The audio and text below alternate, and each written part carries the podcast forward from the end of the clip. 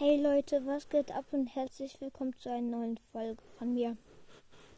Ich wollte euch heute die Top 3 Star Powers sagen.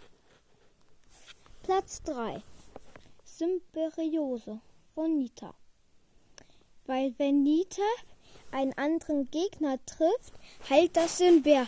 Weil sonst kann man den Bär gar nicht heilen. Das finde ich komplett kacke.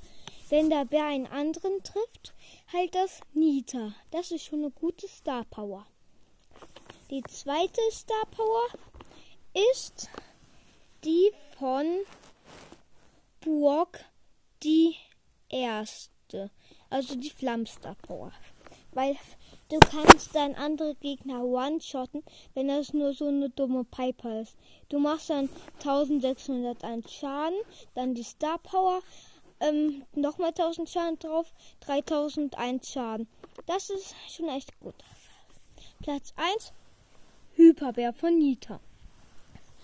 Hyperbär von Nita ist richtig gut, weil wenn du ähm, in Tresorenraub bist, ähm, macht dein Bär in 10 Sekunden über 38.000 Schaden, also den ganzen Tresor kaputt.